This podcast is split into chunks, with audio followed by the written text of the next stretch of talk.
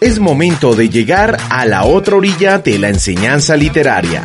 Enseñar a escribir para leer y vivir mejor. Porque la escritura no es literatura.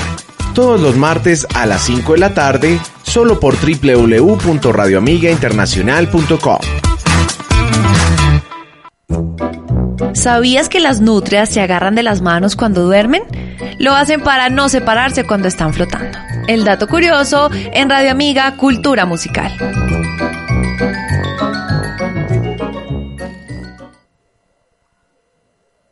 Muy bien, buenas tardes a todos nuestros oyentes aquí en Colombia y fuera de nuestro país. Bienvenidos una vez más a nuestro programa eh, vaticinado por la Universidad de la Gran Colombia, Facultad de Ciencias de la Educación, donde por supuesto nos vamos a reunir a hablar sobre literatura, sobre cultura y sobre esas representaciones tan humanas.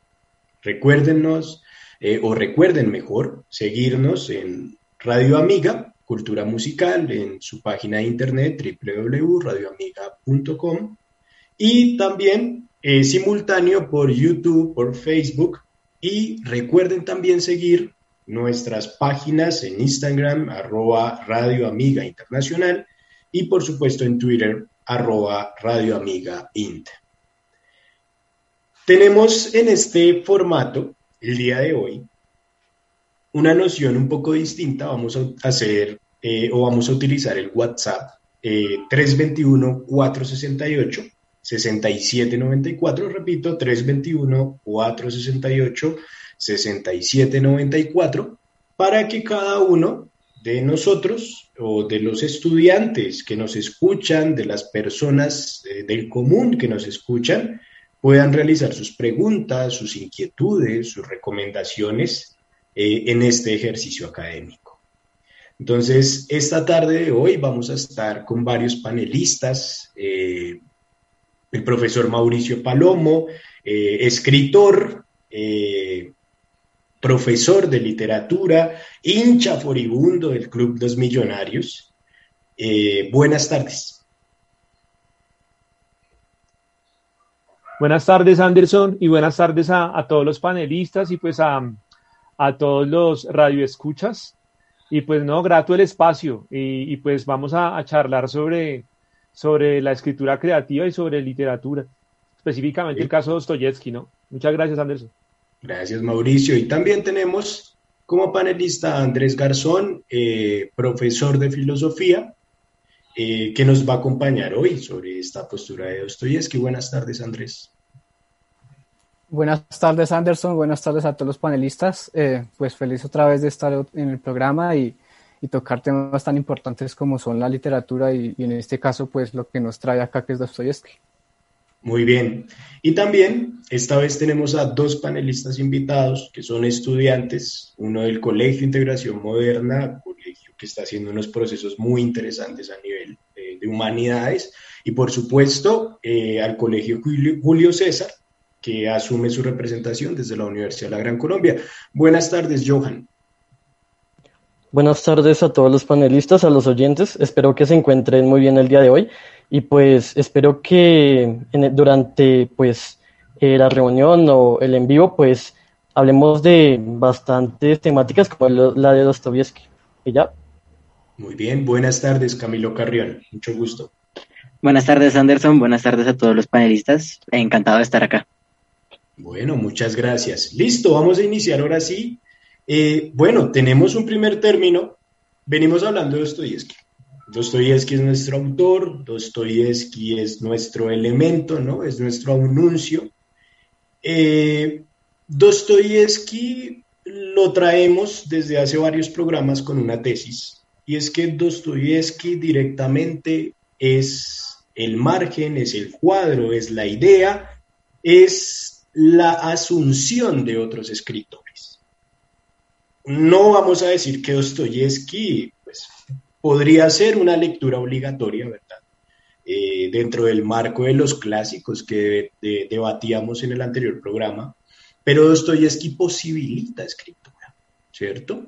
Entonces, de pronto te vas a dar cuenta o, los oyentes para que corran y, lo, vean y lo indaguen, que por supuesto vamos a ver figuras como Cortázar, Borges, ¿cierto? Eh, algo de Onetti, que dicen que su literatura no fuese posible sin leer Los demonios de Dostoyevsky, sin leer Kamarasov, Noches Blancas, Memorias del Subsuelo. Entonces, a partir de esta premisa, eh, quiero empezar este diálogo porque es muy difícil hablar de esos escritores que son capaces de pasar fronteras. Listo, quizá por venta se puede hacer, ¿no? Entonces hay escritores que te venden un montón de libros a lo largo del mundo, pero más allá de pasar esa frontera de venta, esa frontera comercial, es esa frontera de pensamiento. Dostoyevsky realmente posibilita la escritura. ¿Qué elementos podemos ver en Dostoyevsky para que se posibilite la escritura? De pronto el profe Mauricio, ¿cómo lo ve? Bueno, Anderson, se me escucha bien, ¿cierto? Sí, señor. Yo, yo siento que, en Dostoyevsky hay unos elementos en su producción eh, que nos pueden hacer pensar de una manera certera eh, que es un escritor para escritores. Yo, recuerdo mucho eh, el decálogo, el decálogo del buen cuentista de Horacio Quiroga, que manifiesta en uno de sus criterios que uno debe escoger un maestro.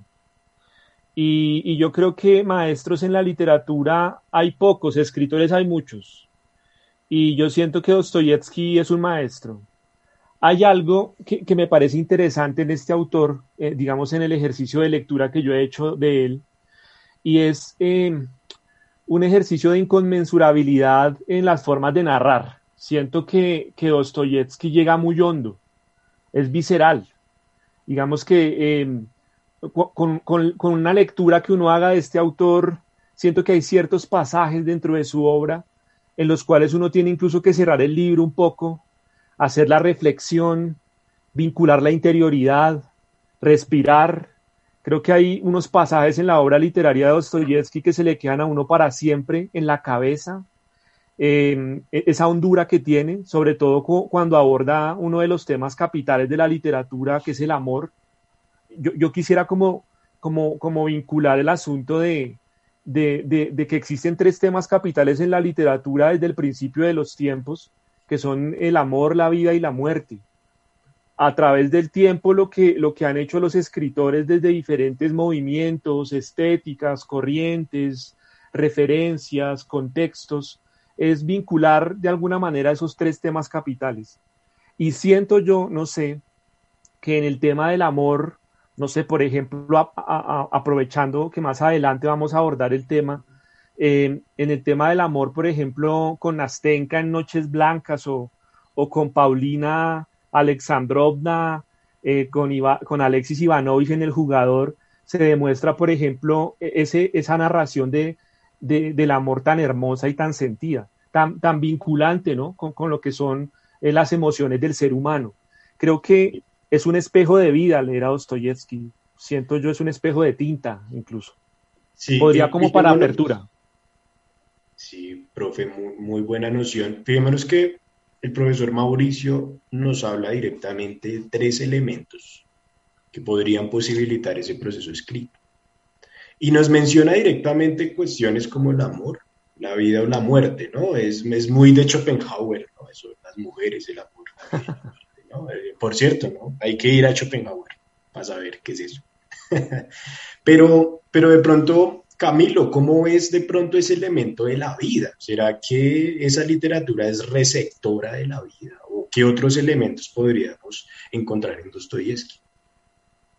Eh, bueno, desde el ejercicio que nosotros ejecutamos con el profesor Andrés, eh, que veíamos memorias de subsuelo, siento que veíamos en Dostoyevsky como, sí, como un reflejo, que era lo que decía el profesor Mauricio, como ese reflejo de su vida y ponerse en diferentes posturas, ¿no? Hacía como un análisis de, del estado del momento, eh, también como que veíamos como diferentes facetas en el protagonista, como una dualidad, se puede decir. Entonces lo veíamos como del lado de, sí, como de que nadie me ama, estoy solo, y lo veíamos más como del lado como de verse él mismo de una forma como un poco deprimente, ¿sí? Pues digamos que era lo que yo rescataba demasiado. Y sí, lo que rescataban ahorita es como que uno leía como un capítulo y tocaba hacer como una pausa, ¿sí? Eh, analizar todos los detalles, porque siento que es un, un escritor de muchos detalles y, y, pues ya. Muy bien, Camilo. Eh, fíjense que Camilo asimila el problema del detalle, ¿no? Eh, de pronto en la narración de Albía, del había una vez una princesa en el bosque, eh, perdón, en un castillo, una princesa nunca está en el bosque, discúlpeme, acabé de decir una idiotez. Eh, ese tipo de narrativas a veces obvia los detalles, ¿no? Y Dostoyevsky tiene detalles, y esos detalles, por supuesto, directamente son elementos. Pero, profe Andrés, ¿qué detalles? ¿Cómo definimos esos detalles? ¿Cómo podríamos inmiscuir en detalles? Han dicho muchísimas cosas importantes el profesor Mauricio y Camilo en cuestión de que hay que pausar. Ese, ese concepto de pausar en Dostoyevsky es muy necesario, es, es fundamental la pausa en, en, la lectura de Dostoyevsky porque esa es la capacidad de Dostoyevsky a entrarse a, los, a, lo, a, las personas que los escuchan, que las que lo leen, ¿cierto? O sea, Dostoyevsky tiene esa capacidad de que en los detalles, ¿cierto? En los detalles se de esos componentes importantes a la hora de describir una situación, describir un ambiente o describir una persona. Dostoyevsky eh, es, un, es un escritor que tiene eh, esa capacidad en su lectura de, de atrapar las atmósferas, ¿cierto? Atrapar las, los personajes, el detalle de estos. San Petersburgo es esencial en, en, en Dostoyevsky, ¿cierto? O sea, San Petersburgo y Dostoyevsky son, son uno solo.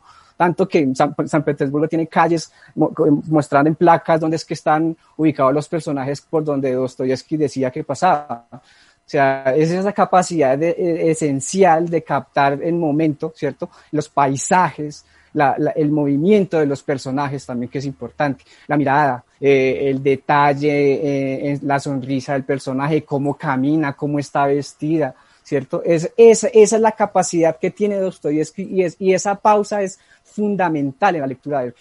Dostoyevsky no es un, no es un autor que se tenga que leer de corrido, ¿no? Que sea rápido, ¿no?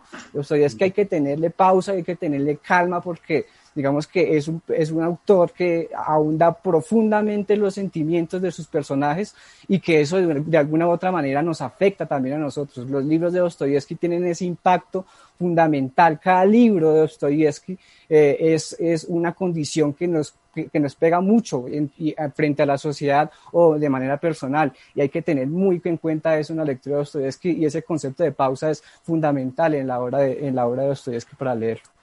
Eh, Andrés habla de pausa, Andrés habla de pausas. Yo quisiera cambiar la torta y me voy a, me voy a creer, bueno, voy a crearme ese derecho, ¿no? Eh, hay movimiento en la literatura de Dostoyevsky.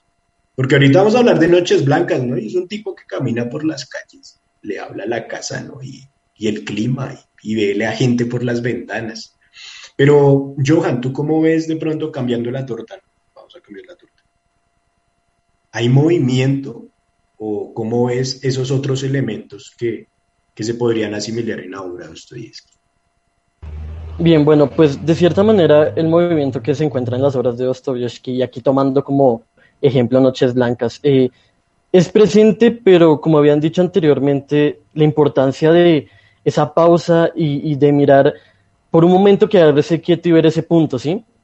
Eh, ¿A qué me refiero? Digamos, eh, a quedarse nomás y observar lo que sería el entorno, como muy bien lo puede hacer ahí Dostoyevsky, eh, digamos, lo, como lo podemos hacer nosotros. Ejemplo, el entorno de estas obras obviamente se encuentra durante una época de una Rusia zarista, ¿sí? En San Petersburgo, eh, claramente durante esta época que hay una gran diferencia en, en, diversos aspectos, como lo que sería la parte económica, ¿sí?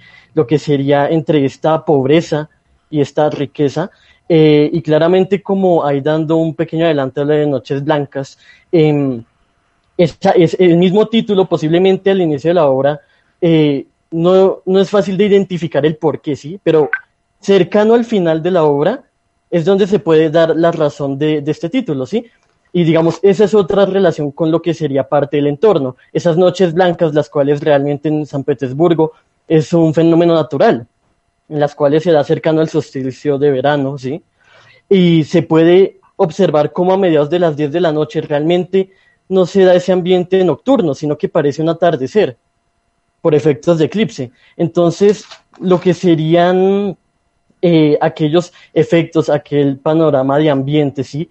que puede tomar Dostoyevsky, como lo puede ser con la Rusia imperial, sí, como puede ser las situaciones políticas, tal vez religiosas también, y económicas, es una base, digamos, para que los jóvenes lectores y que pueden llegar a ser escritores tomen un punto claramente para iniciar con esa escritura, que no sea una escritura simplemente eh, infantilizada, por decirlo así, sino que realmente empiecen a tener un pensamiento crítico, llegando a mantener obras no sean tan sencillas, sino que tengan un, un desarrollo pues, más específico. Bueno, allá el canino no nos quiso dejar escuchar al final, pero no importa. Yo quiero hacer un ejercicio chiquitico, ya que Johan lo complementó con los problemas del detalle, volviendo un poco a Andrés. Vamos a hacer un ejercicio chiquitico, ¿no? Mucha gente dice que es que la película me gustó esta partecita, ¿no? Entonces cuando ven la película del Titanic, entonces es que me gustó la parte donde la muchacha está allá al frente del barco o me gustó cuando la muchacha está desnuda o cuando están haciendo el amor. Yo les quiero preguntar algo sucinto. Vamos a hacer sucinto para pasar a nuestro segundo punto. Algo muy chiquito, rápidamente, y es, ¿cuál es la parte, escena, no sé, así como cuando hablamos de una película, es que me gustó la escena tal, de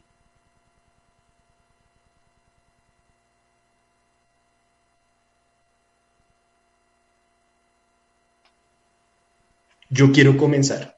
Yo doy la mía. ¿Sí? Yo me gocé el hachazo de crimen y castigo. O sea, tenía, lo, tuve que leer como 12 veces. Porque fue, fue placentero como lector. ¿Quién se anima? Algo chiquitico. Pues dale yo. Dale, profe. Eh, bueno, eh, son, son, es que podrían ser dos cosas y muy rápidas. Eh, la primera, precisamente en el jugador, hay una cosa que me parece brutal en, la, en, la, descripción que no viene siendo otra cosa que las imágenes.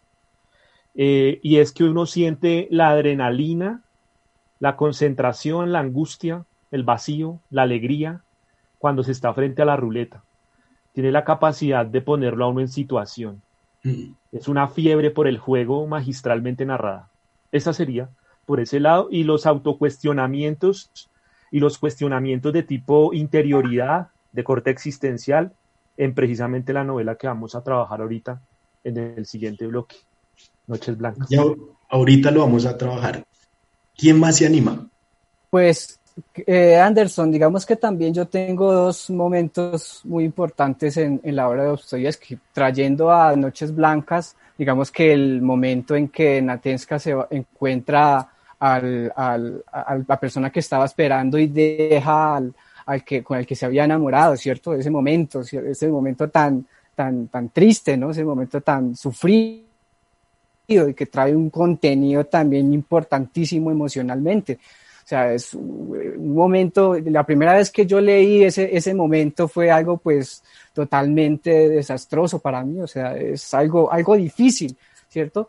Algo de tener que repasarlo como se estaba, se estaba desarrollando, la novela para ese momento fue difícil. Y digamos que otro momento, y más que momento, es el personaje, que es el de Memorias del Subsuelo, ese, ese personaje que se hiere a sí mismo, ese personaje que, está en constante desacuerdo consigo mismo y con la sociedad y es una persona totalmente desconectada, es una, persona que está totalmente humillada a sí misma y humillado de los demás. Entonces yo pienso que esos dos momentos son importantes en la obra de ustedes. Hmm. Lo, lo, de Nastenkada por una farra de 10 días todo pago, porque es que eso es terrible. Estoy de acuerdo. Eh, Johan, ¿cuál sería ese momento? Eh, claro, pues digamos relacionado con Andrés, que de cierta manera tengo relación con lo que sería Memorias del Subsuelo, eh, más que un punto específico sería tal vez de cierta manera sí, pero un poco más general, y es esa idea de desde ese personaje, pues desde esta esquina, ¿sí? En la cual se va presentando en la obra, ¿sí? Y es más plantear como esa idea de cómo, a pesar de esta esquina donde se va desarrollando en sí la obra, en la que se encuentra este personaje que es miserable, que va en en contra de la corriente, a pesar de que todo lo que va haciendo le causa cosas negativas porque es así, es miserable y, se siente miserable y por eso es que hace estas cosas y no le importa sabiendo que le hace daño, pero aún así las hace. ¿Por qué? Porque la vida simplemente para él no tiene ese sentido, no tiene ese, ese valor, por decirlo así. Entonces, ver cómo la obra transcurre desde un rincón, desde una esquina, y ponerse a pensar que realmente se pueden tomar muchos puntos de vista de, las, de situaciones reales, estando desde una esquina y poder darse un momento a pensar realmente estas situaciones y que no son solamente esas cosas que van por encima, esas cosas que uno vive, sino que si realmente uno se pone a analizarlas, tienen completamente un contexto por debajo, las cuales van más allá, las cuales uno lo ponen a pensar, incluso llegando a sentir o a conectar con este personaje que es miserable. Muy bien, Johan. Camilo, cuéntanos. Y pasamos a nuestro segundo. Yo concuerdo con Johan y con Andrés, y es como ese personaje que él mismo se, se puede decir como que se humilla, por más de que tiene muchas capacidades de salir de esa humillación, pero él sin embargo sigue en su, en su cuento.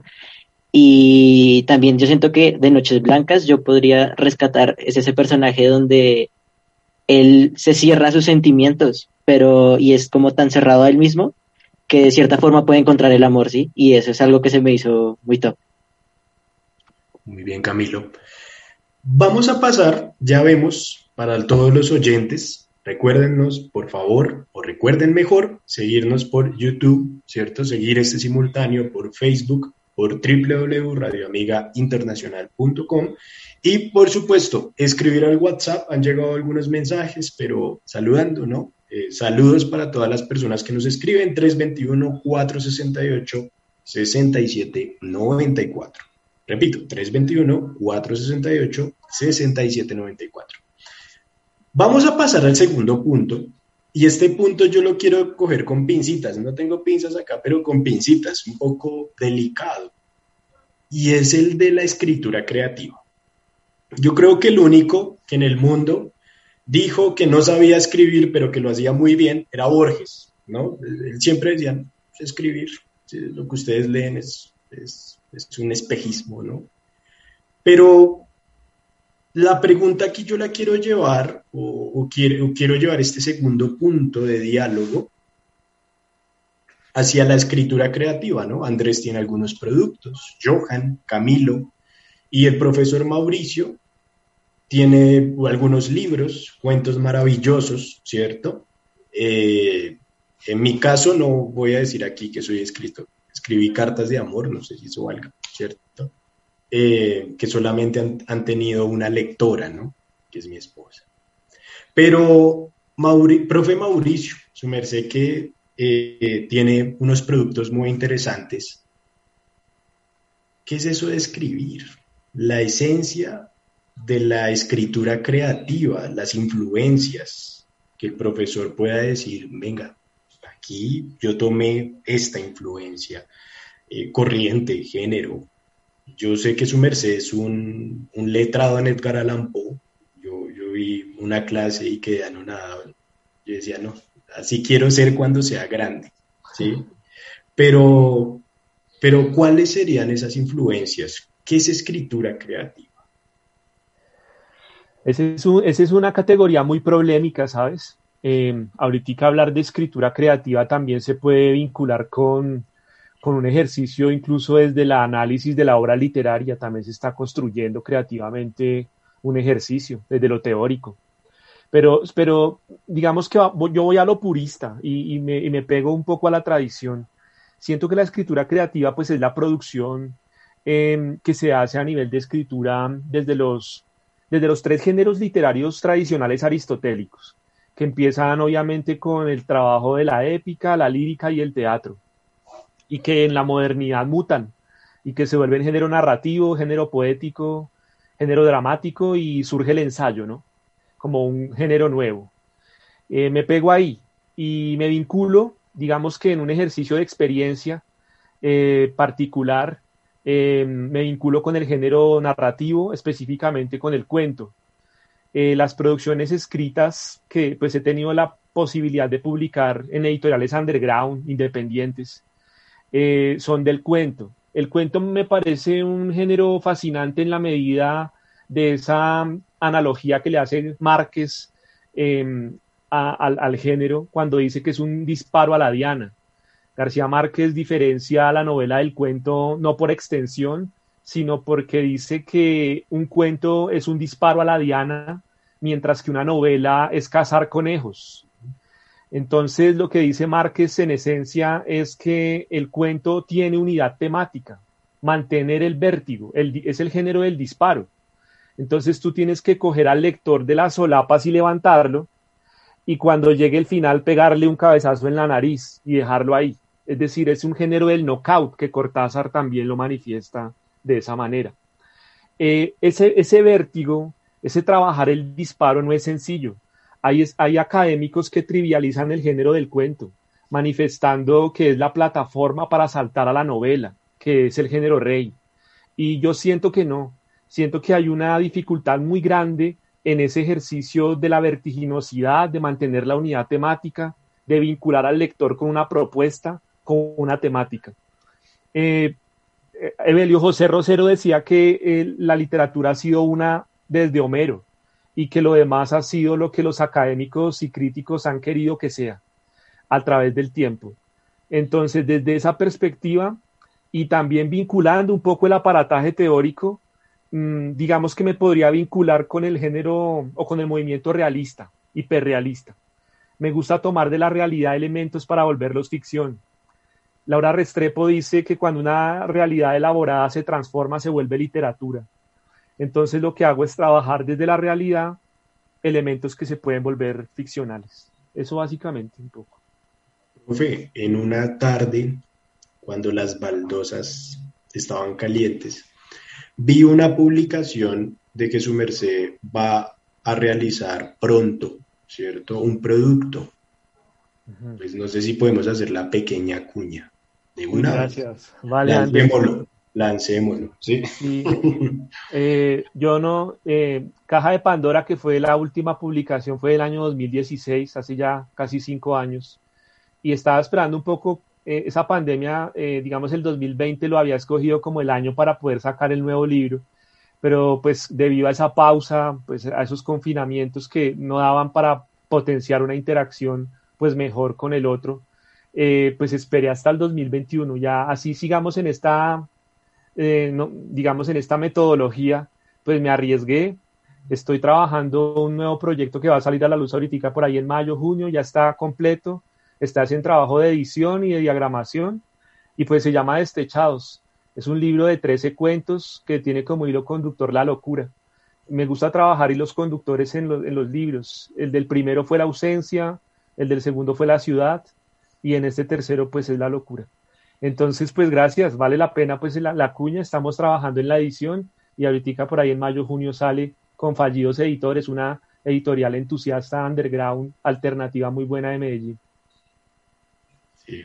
Diría eh, Rambo, es difícil guardar las palabras. No lo puede guardar. Eh, bachelar, ¿no? Yo no puedo guardar eh, la palabra en el cajón de mi cuarto. Tiene que salir en algún momento, ¿verdad? Muy bien. hay unas influencias, bueno, el profesor Mauricio nos asume un proceso técnico, ¿no? Hay unos géneros, ¿sí? Hay gente que no le gustan los géneros, ¿no? Que, que a veces lo ven igual. ¿cierto? Totalmente respetable. Pero yo quisiera conocer y que los oyentes conozcan las influencias eh, de Andrés. ¿Cómo ves tus influencias a nivel literario y a nivel escrito?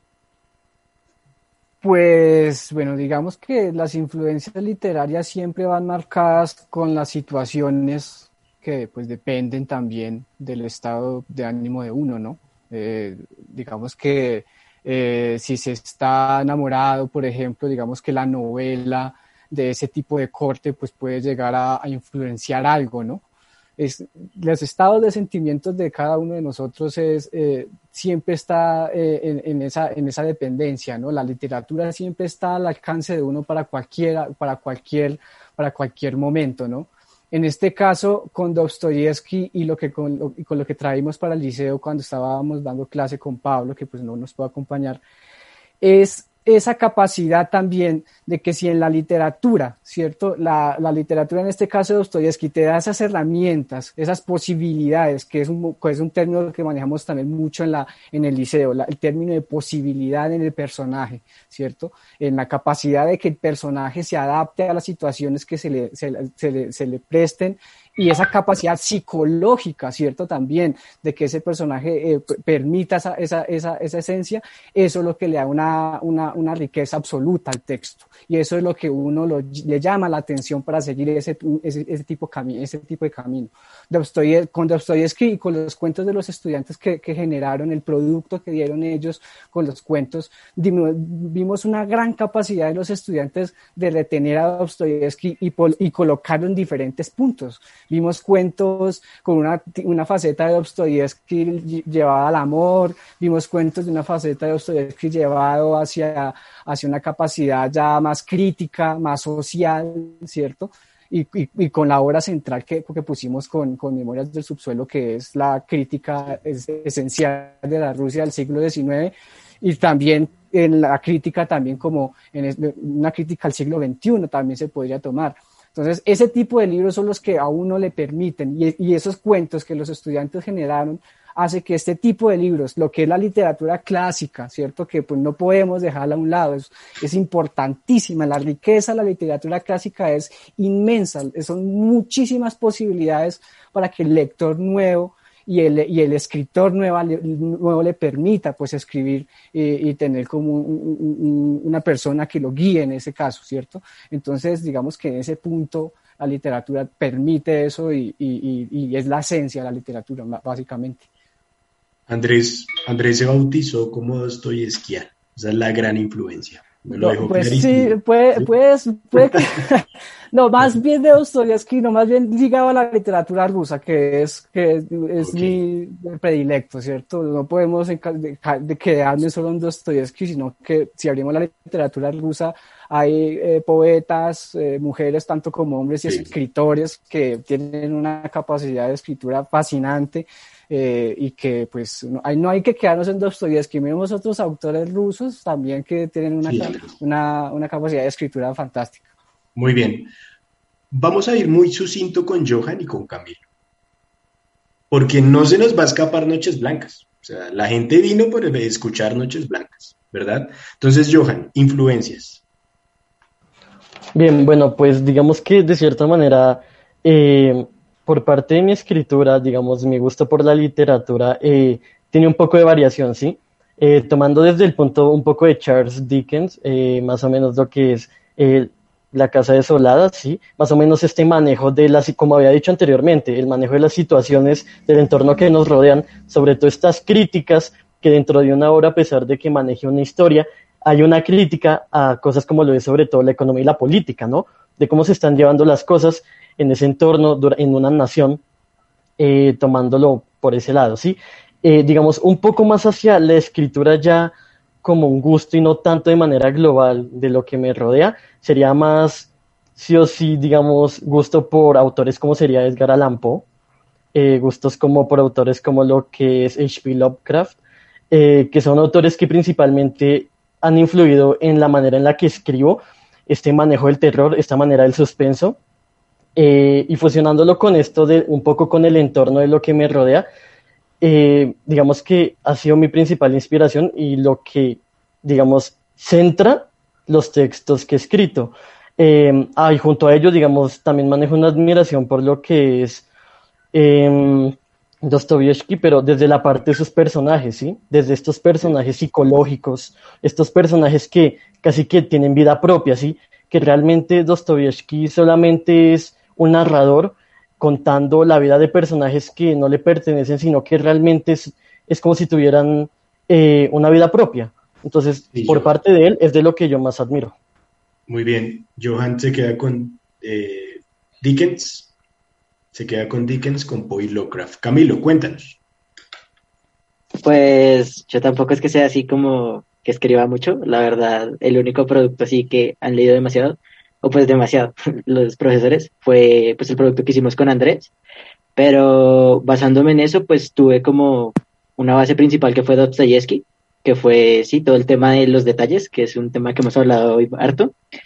Y la poesía, pues para mí la poesía siempre ha sido algo muy llamativo, sí, y me quedaría, por ejemplo, con poemas de Benedetti. Muy bien. Vemos a Benedetti, que es un maestro en América Latina. Vamos a pasar al tercer punto.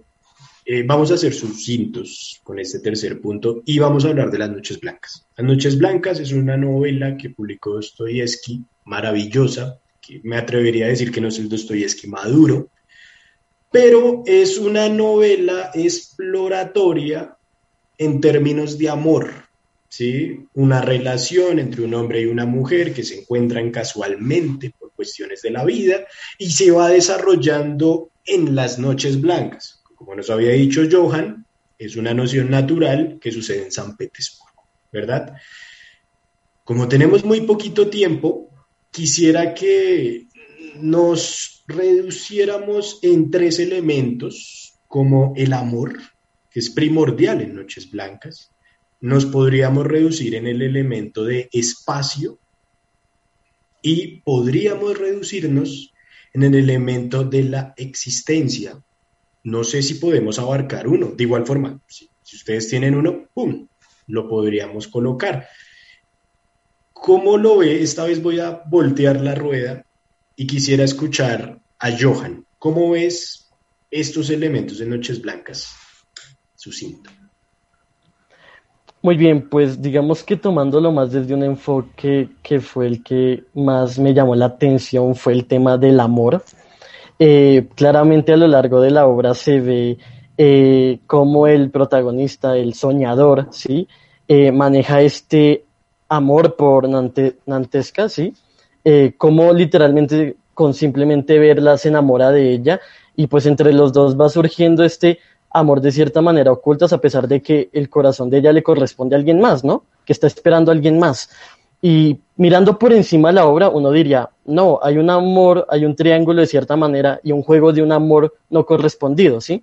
Sí. Pero en el fondo sí, pues digamos de cierta manera como lo interpreté yo y lo intenté ver un poco más profundo, es el manejo de del amor del soñador en, ¿por qué lo digo? En la obra se da a entender que el soñador no conoce en sí estos sentimientos como es el amor, ¿sí?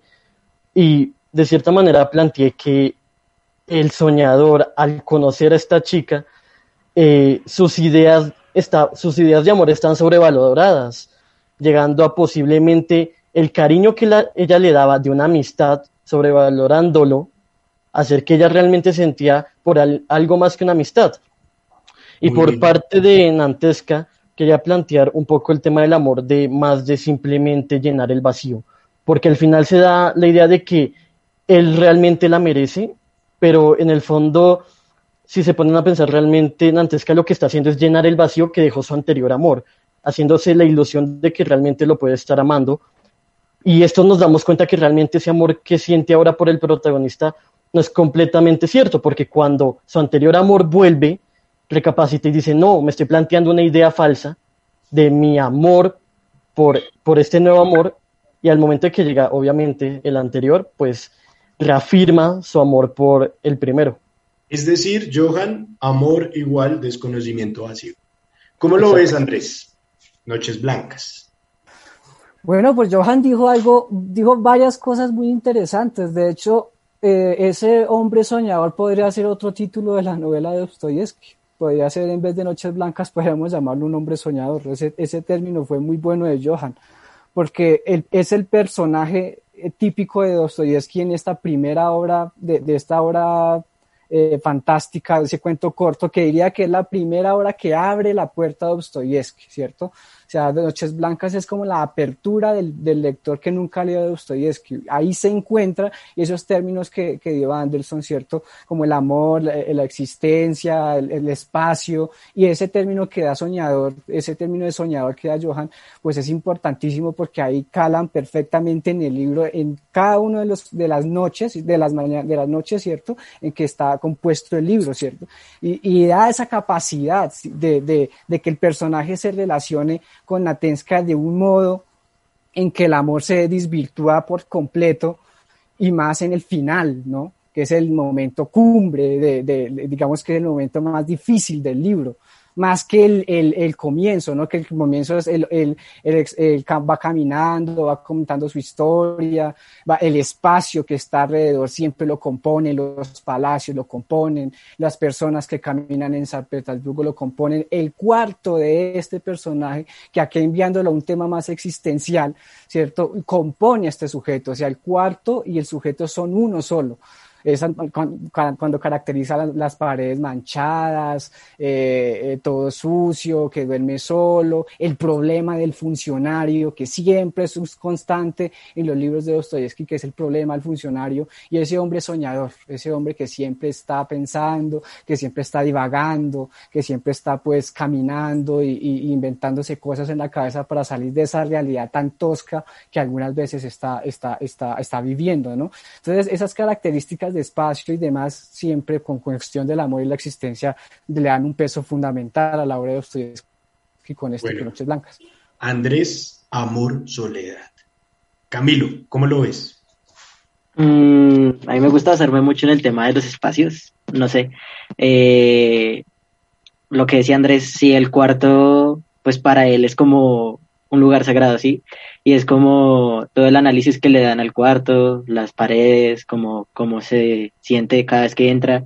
Y digamos que sí, las calles se siente, cuando uno lee sobre la descripción de las calles, sí se siente como, se logra como sentir la energía que se da y los ruidos, todo eso, el lugar donde vive Nantesca con su abuela, eso también, cada lugar tiene como una descripción muy especial que genera una atmósfera muy agradable hacia el lector. Muy bien, Camilo nos coloca los espacios en términos de energía. Profe Mauricio, su merced es un referente del amor. Complicado. Eh, sí. Anderson, yo, yo, yo estoy de acuerdo con, con los tres eh, panelistas eh, anteriores y entonces yo lo que voy a hacer es como complementar un poco eh, hablabas tú hace un rato de unas influencias en, nosotros cuando, cuando queríamos escribir y siento que en Dostoyevsky hay una influencia marcada de Pushkin y, Pushkin está enmarcado en el movimiento romántico y siento que, Noches Blancas es, es una novela romántica eh, porque el drama del romántico es el drama de la imposibilidad. Eh, en Werder lo vemos con Charlotte por, por la condición social. Él es un artista, ella es una aristócrata no pueden acceder. En, Poe, que es el romántico norteamericano por excelencia, lo vemos como una imposibilidad por la muerte, porque, porque en sus cuentos refleja el cómo eh, pierde a, los amores de su vida y entonces esta imposibilidad para amar está marcada por la muerte. Y aquí hay una cosa tremendamente bellísima por lo mismo terrible que es, parece un, un oxímoron, pero aquí la imposibilidad para amar es el amor mismo. Eso es una cosa muy bella, ¿sí? que, que yo no lo había visto en ninguna obra de carácter romántico. Eh, la confesión de Nastenka al final es demoledora, más aún cuando ella sabe que él ama, que él la ama. ¿sí? Yo, yo siento a Nastenka terrible, ¿sí? me hace recordar mucho eh, un, un, verso de, de, de, las elegías del Duino de Rilke, el gran poeta alemán de principios del siglo XX. En la primera elegía hay un verso bellísimo que dice, lo bello no es otra cosa que el comienzo de lo terrible. Y creo que esta novela podría llegar a ser esa, eh, o ese verso podría llegar a ser la síntesis de esta novela.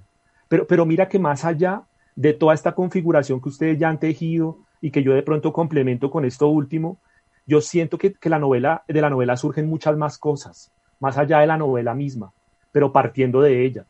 Es decir, es como de su sentido del texto hacia otros textos y hacia otras vivencias.